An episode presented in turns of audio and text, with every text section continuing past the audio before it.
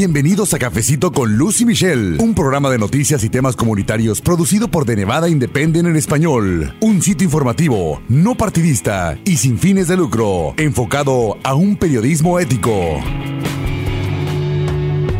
estaba haciendo memoria y ya este podcast Cafecito con Lucy Michelle va a cumplir tres años en el 2020 y todo esto gracias a usted ya tenemos tres años de existencia, tres años informando a nuestra comunidad completamente en español, no solo aquí en el estado de Plata, en Nevada, sino en todos los Estados Unidos y en cualquier parte del mundo. Me han llegado mensajes también de personas que nos escuchan, por ejemplo, en México y les agradecemos mucho que nos hagan favor de escuchar, que se tomen el tiempo de informarse y de conocer lo que pasa por acá en los Estados Unidos, específicamente aquí en Nevada. Mi nombre es Luz Gray, yo soy editora asociada con The Nevada Independent en español y en la conducción de este programa también se une mi colega Michelle Rindels, ella es reportera, se encuentra en el norte del estado de Plata y también tenemos colaboración de nuestros colegas bilingües, así que hay mucha información que le compartimos a todos ustedes en cada episodio de este podcast. Por supuesto que vamos a incluir todavía más noticias noticias y más voces de nuestra comunidad porque de eso se trata este podcast. Y bueno, en este episodio nosotras nos fuimos a la oficina del Partido Demócrata de Nevada en Las Vegas para conversar acerca de un tema que es muy importante, que es decisivo dentro de lo que es el proceso electoral presidencial en los Estados Unidos. Usted sabe que en noviembre del 2020 se van a llevar a cabo las elecciones presidenciales. Cada que hay elecciones presidenciales cambia el rumbo político y en general de todo lo que pasa aquí en los Estados Unidos. Pero antes de llegar a ese día de elecciones hay un proceso y no es muy fácil de entender. Incluso en inglés pues nos es complicado hasta para los que hablamos el idioma. Ahora imagínese estar haciendo traducción de bueno todos estos términos tan técnicos y explicarle a usted, a nuestra comunidad en términos sencillos de qué se trata todo esto. Y me estoy refiriendo específicamente en este episodio a un término que se conoce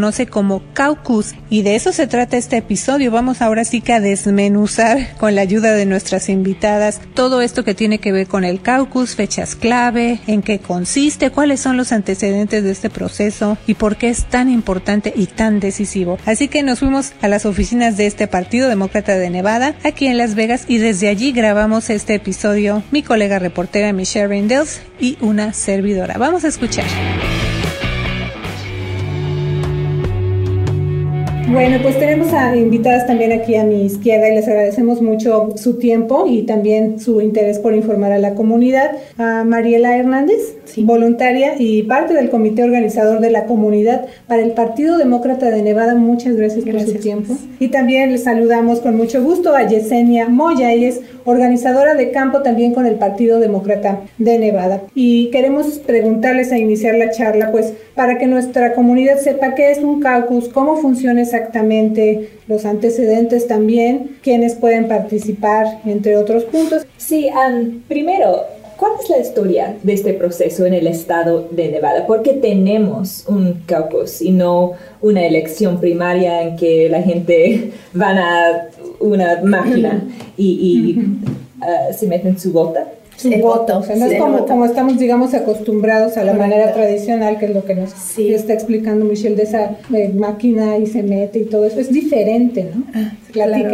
Este, historialmente el caucus este, fue decidido, yo creo, cuando se estableció el estado de Nevada y es parte de la constitución este, que dirige a los partidos en este, tener, establecer este caucus cada, cada año presidencial. Historialmente Nevada tenía el caucus o el, el de Partido Demócrata tener el, caucus un poco más tarde en el año, pero ahora desde el 2008 con el liderazgo del senador Harry Reid se movió esa fecha a más temprana. Entonces somos el estado número 3 en la nación que tiene este la oportunidad de decirle al, país o a los demócratas a quién quieren para candidato presidencial del Partido Demócrata. Y ese proceso no es para todos sus candidatos, solamente es para eh, las elecciones presidenciales. Correcto, sí, sí. y, eso es importante porque eso es porque hay tantos candidatos que vienen a Nevada, porque estemos muy muy temprano en el proceso. Claro. y, y, si un candidato gane muchos votos aquí en Nevada, tiene ese energía y, puede llevarlo hacia la, línea de, de, término. Historialmente, en el 2008 y en el 2016, los candidatos que ganaron los más delegados en el estado de Nevada fueron llegaron a ser los este, candidatos presidenciales para el Partido Demócrata, que en el 2008 fue Obama y en el 2016 fue Hillary Clinton. Sí, y ahora hay 18 candidatos mayores ah, del partido, 18 candidatos del Partido Demócrata ah, y también hay cuatro del Partido Republicano. El presidente Trump, ah, claro, es eh, el líder en ese grupo um, y también hay um, un candidato independiente. Pero en el caso del Partido Demócrata, ¿qué requisitos debe reunir un aspirante a la candidatura presidencial? Um, creo que es el DNC, el comité DNC está, es el que establece requisitos que los candidatos tienen que uh, llegar o aspirar. Entonces, en un dado momento, creo que es cierto número de, de personas que están contribuyendo a su campaña, cierto dinero, cosas así. Entonces, el estado de Nevada o el Partido Demócrata de Nevada no es precisamente el que está escogiendo cuáles candidatos van a llegar al caucus de aquí. Es algo que se, que se establece por los requisitos del DNC. Sí, y como mencionamos, estamos temprano en el proceso, estamos número 3, el estado número 3 en el país. Sí. ¿Y, qué fecha es, la, es el caucus? Va a ser el 22 de febrero. Es sumamente importante para la gente aquí en Nevada porque nosotros como nuestras estadísticas dice que somos como la cara del resto del, país. Nuestra diversidad es en realmente cómo se ve en los Estados Unidos y tenemos, vamos a ser el primer estado diverso en votar. Sí, los otros estados son eh, número uno y número dos. Número dos, Iowa y New Hampshire. Sí, entonces sí, ellos son, no, son... La población es un poquito diferente. Eh, también les quiero preguntar, bueno, estábamos hablando antes de empezar esta transmisión acerca de otros caucus que se han llevado a cabo. De hecho, Todavía no trabajábamos juntas Michelle, Michelle y yo y coincidimos precisamente en la cobertura de un caucus. ¿En qué año te acuerdas o no te acuerdas? 2016. En 2016, fíjese usted. Y, fue muy interesante ver todo ese proceso y queremos que, que nos ayuden precisamente a, a, describir esa parte y también si nos pueden explicar cuáles son en sí las diferencias principales entre, por ejemplo, el voto durante un caucus político y una elección tradicional como la que estamos acostumbrados, ¿no? Bueno, todo depende. El voto del caucus es un poquito diferente al regular en el que usted a las elecciones generales usted va a la máquina, le pone al candidato que usted quiera y, y a los demás, las demás posiciones. El caucus, yo, yo le digo a la comunidad, es como votar con su cuerpo. Va a llegar a un centro, a un local en donde se van a dividir los distritos electorales y dependiendo de qué en qué vecindad o qué distrito electoral usted viva, es a donde usted va a ir a votar. Llega allí, va a registrarse entre las 10 y las 12 de la, de la tarde y a las 12 de la tarde en su distrito electoral van a empezar el voto, que es súper simple. Llega la gente, va, va a escoger su candidato y ellos van a llegar a su grupo y en su grupo cuando ya todos estén listos van a contar, van a contar los candidatos y todo depende del número viable del porcentaje de, la de, las personas que voten ahí. Dependiendo, um, tenemos entrenamientos que están pasando ahorita donde podemos hablar más sobre el, tiempo que se necesitan, los porcentajes y las matemáticas que, que, dan los delegados a los grupos de preferencia de los candidatos. Y a veces es un gimnasio, un centro comunitario. Una escuela. Sí, la gente llega y se sientan sí, en, un sí. y levante el mano. como Entonces todos van a recibir una carta mm, de preferencia de candidato en el cual ellos van a escoger su candidato. En cuanto ellos voten en la primera alineación, ellos les van a quitar la tarjeta a los candidatos que sean viables de los grupos. Entonces en la segunda alineación ya la gente que su candidato no fue viable se van a mover a otros grupos y van a volver a votar. En esa votación se va a volver a, contar y ahí es cuando se hacen las matemáticas del caucus y es cuando sabemos cuántos delegados van a, a cuáles candidatos y si todavía son viables y a separar al resto del grupo. Y un ejemplo es que si alguna persona le gusta Cory Booker, um, pero es la única persona en, en el gimnasio que apoya a Cory Booker, ese voto no, no cuenta. Entonces, no es que no cuente, sino es que ese candidato en ese distrito electoral no es viable. Y entonces lo que esa persona va a tener que hacer es en la segunda ronda o en la segunda alineación, se va a tener, no tiene que votar por otra persona, se puede, puede quedarse sin votar pero es mejor escoger y ver otro candidato que a lo mejor les llame la atención o que tenga los mismos valores. Eso es lo que nos encanta de lo que está pasando ahorita. Tenemos candidatos para todos. Nos da mucho gusto que aquí la gente vaya a poder tener su voz. ¿Y cuánto tiempo dura ese proceso? ¿Cuántas horas? De tres a cuatro horas, todo depende. Entonces, si es de todo el día, sabemos que nuestra comunidad tiene que trabajar y por eso estamos este año ofreciendo el voto temprano, que va a ser sumamente importante para nuestra gente que trabaja todos los días o que no puede salir de su casa. Vamos a tener cuatro días desde el 15 de febrero hasta el 18 de febrero en el cual personas pueden escoger qué sitio van a, a votar y esos sitios de votar para el voto temprano ya están en nuestra página de web en nvdems.com y después de allí pensamos que el caucus también estamos dando el strip caucus para las gentes de, que trabajan en los casinos. Tenemos mucha gente que trabaja allí y les hacemos básicamente un distrito electoral para ellos mismos. Estamos haciendo lo posible para que podamos tener más gente votando este año en que en los últimos años. Entonces, si la gente no tiene cuatro horas no. el sábado, tenemos de viaje, de vacaciones, o, sí, cuatro horas. Si pueden ir a, a un centro, sí. Uh, hay, hay 80 centros en el... En, el estado sí, de Nevada. Parece que sí, son 80 calculan, ¿no? Más o menos unos 80 centros. Son lugares que son conocidos por nuestra comunidad porque, uh -huh. porque han sido centros de elección temprana en, en, los, en los últimos años. Entonces, uh -huh. son escuelas, mercados, lugares donde much, nosotros... En Sahara Eastern, el, uh, la tienda nueva que acaba de abrir ahí, sí es un sitio no que acabamos, ajá, uh -huh. que acabamos de anunciar ayer. Al día de voto temprano usted va a llegar, va a llenar su tarjeta de preferencia, en donde usted va a decir sus primeros candidatos que usted quiera y usted va a dar ese voto y ese voto se va a quedar cerrado hasta el día del caucus y, y se va a contar en cuanto el distrito, el comité y el distrito en el que usted cuente en cuanto esos votos se encuentren, entonces se van a abrir los votos tempranos para nosotros poder saber esa información. Sí, estaba pensando en que muchas personas pueden estar ahorita viéndonos, estar escuchando también y decir, o sea, todo lo que están diciendo está como muy complicado. ¿Hay alguna manera en la que las personas puedan, no sé, tener un, poco más de tiempo de preparación antes de que lleguen ese día tan importante de participar, de que lleguen, sí. digamos, no, no lleguen ese día y no sepan por dónde empezar o qué hacer, o ni siquiera a lo mejor las fechas eh, las tengan en mente, ¿no? ¿Hay sí. manera de ayudarles a prepararse antes? Um, bueno, mire gente, mi nombre es Yesenia Moya, yo estoy aquí para ayudarles y estamos dando entrenamientos um, de aquí hasta el 22 de febrero.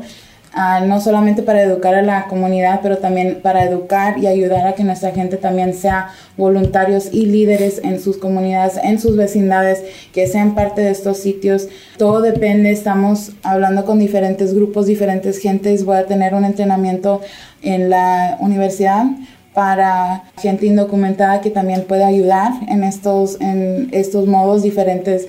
Uh, puede ayudar a, a registrar a votantes, puede ayudar pueden ayudar diferentes, en diferentes formas. Entonces, para eso, yo digo eso para que mi raza no se, no se agüite, pues como hablamos allá en México. Y aquí estamos para ayudarles. Tengo una, un entrenamiento en español todos los miércoles a las 2 de la tarde en la biblioteca nueva que está en Abonanza. Importante es que solo los demócratas pueden participar en ese caucus que estamos de qué estamos hablando. Los republicanos tienen su propio proceso y este año no van a hacerlo como, como ha sido en el pasado, solo van a nominar el presidente Trump, entonces no van a ir a un gimnasio como, como en el pasado, es muy diferente. Entonces, tiene que ser demócrata um, para participar en, en, el caucus demócrata, entonces uh -huh. la mayoría de los candidatos um, que que conocemos entre los demócratas. Son opciones en el caucus, pero puede registrarse el día del caucus. ¿Puede explicar un poco de eso? Sí, es súper simple. Solamente tiene que tener 18 años um, el día antes o el día de noviembre 4 del 2020 cuando sean las elecciones generales. Entonces, si usted tiene 17 años, usted puede registrarse a votar. Y también nada más necesita estar residente aquí en Nevada por 30 días o más en la dirección en la cual usted ponga. Y va a ser súper simple, va a dar su nombre, su número de seguro social, creo que es los últimos cuatro, dependiendo si lo va a hacer en si lo hace en persona, el día del caucus va a ser toda registración por él, por una tablet que vamos a tener en los con los voluntarios y es súper simple, no es mucha información. Incluso también estamos registrando votantes de aquí hasta febrero y hasta las elecciones generales. Y tiene que ser ciudadano estadounidense para participar. Para votar. Para, para, votar. sí tienen que ser ciudadanos, pero para, para participar o ser voluntarios o ser parte de ese proceso no necesitan ser ciudadanos. Que era lo que mencionaba un poco en cuanto a la población que es indocumentada, porque muchas también, muchas personas también dicen, bueno, yo no puedo votar porque no soy ciudadano o ciudadano, pero hay otras formas de participar. Y también les quiero preguntar, cuando estamos hablando de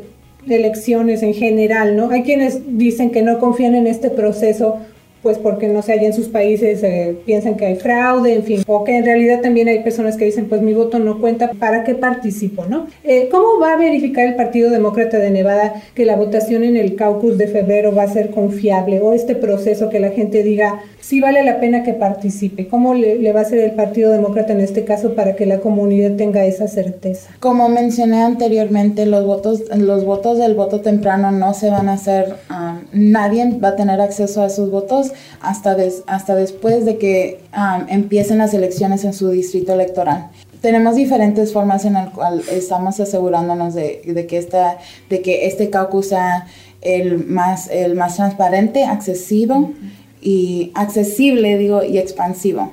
Y es, eso es sumamente importante para nosotros, porque hemos perdido elecciones aquí nada más por 52 votos.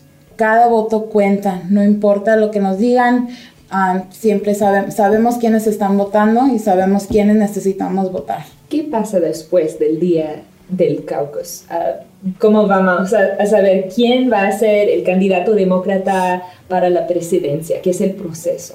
Ah, bueno, dependiendo de los delegados, pero aquí vamos a saber quién ganó los votos el día del caucus. Entonces, el 22 de febrero vamos a saber aquí quiénes ganaron delegados aquí. Pero de, de aquí los delegados tienen que ir a la convención del condado y luego a la convención del estado y luego de allí ya pueden peticionar para ir a la, convención nacional. También estamos haciendo entrenamientos para gente que quiera ser delegados, que no han sido delegados anteriormente. Y todo eso es parte de los entrenamientos que hemos estado dando cada semana. Y otros estados van a tener sus elecciones primarias y sus caucus también. Y, y, en el verano de, de 2020 vamos a tener un, un candidato demócrata. Um, y hay, hay, varios meses después de eso de, de la campaña. Y, y, en noviembre es la elección general en que probablemente el presidente Trump y el candidato demócrata van a, a competir. Sí, también estoy pensando, estamos hablando de delegados y luego viene la, la convención nacional para los dos partidos, ¿no? ¿Nos pueden explicar también esa importancia de, de, los delegados? O sea, ¿qué papel juegan y por qué es tan importante ese rol? Los delegados eh, es sumamente importante. Los votos aquí van a estar completamente cerrados, entonces no van a poder cambiar de candidato y los, um, el candidato con los delegados van a seguir conforme las convenciones desde el condado hasta, hasta los nacionales. Pero también ellos ayudan a, meter las plataformas al, al partido, al cambiar cosas ideales, cosas así también. Y son representantes de, de los estados a los que vienen dándole la voz a las personas que participaron en el caucus ese, el, el 22 de febrero. Y en, en, el verano hay, hay una convención nacional y, muchas veces están en la televisión y hay muchos discursos y, y, mucha energía. Y, en esa uh, situación. Y en esa convención este, dan, eh, hacen un este, llamado a todos los estados y a cada estado le preguntan para quién estás dándole tus votos, a qué candidato le estás dando tus votos. Y es, y es allí donde el delegado, um, los delegados este, dan su voto y dicen nosotros este, tenemos el voto para X um, candidato. Quisiera antes de que termináramos esta transmisión que nos ayudaran también a recordarle a la comunidad otra vez o sea, ¿qué es un caucus? ¿Por qué estamos aquí haciendo esta transmisión? Es explicar la importancia que tiene, porque no nada más es un, un, término político, digamos, no estamos aquí nada más por coincidencia, o sea, tenemos esa también, ese compromiso, Michelle, de informar a la comunidad, sobre todo en español, acerca de eh, estas cuestiones que son decisivas para el futuro del país. Entonces el caucus es sumamente importante aquí en Nevada porque somos el primer estado diverso en el que va a votar. Y con eso viene la responsabilidad de saber que el resto del país nos está viendo. Nosotros como latinos, este, este año es muy importante, estas elecciones son muy importantes y sabemos por qué. Es necesario que todos los votos salgan, que cualquier persona que, que sea de edad, que, que tenga la, la capacidad de estar allí, que esté allí. no importa su estado legal, usted puede participar en diferentes modos que no sean votar y es sumamente importante que todos nosotros como comunidad, no solamente los latinos, pero nosotros como nevadenses sigamos la Blue Wave que, que hemos seguido desde el 2006. Creo que es todo Ah, pero muchas gracias a nuestras invitadas por gracias. su tiempo y las explicaciones, porque ese proceso es un poco complicado. Sí pero... Uh, en inglés y español, ¿verdad? nada más en español, pero también decía en inglés, o sea, las personas de la comunidad que hablan inglés también, o sea, no es fácil entender estos procesos, pero para eso estamos aquí también con nuestras invitadas. Si usted tiene preguntas, por favor, mándelas aquí a De Nevada Independent en español. Vamos a seguir en contacto con nuestras invitadas y también le vamos a invitar a que escuche. Eh, también tenemos un podcast, así que toda esta información va a estar disponible en todas nuestras plataformas y también vamos a escribir una nota para que usted la lea y tenga ahí guardada toda la información y sobre todo a la mano, Michelle, para que cuando la necesite ahí la tenga y nada más sepa dónde, dónde la va a encontrar así de facilito en De Nevada Independiente en español. Una vez más, muchísimas gracias a nuestras invitadas, Mariela Hernández, voluntaria y parte del comité organizador de la comunidad para el Partido Demócrata de Nevada, y también a Yesenia Moya, organizadora de campo con el Partido Demócrata de Nevada.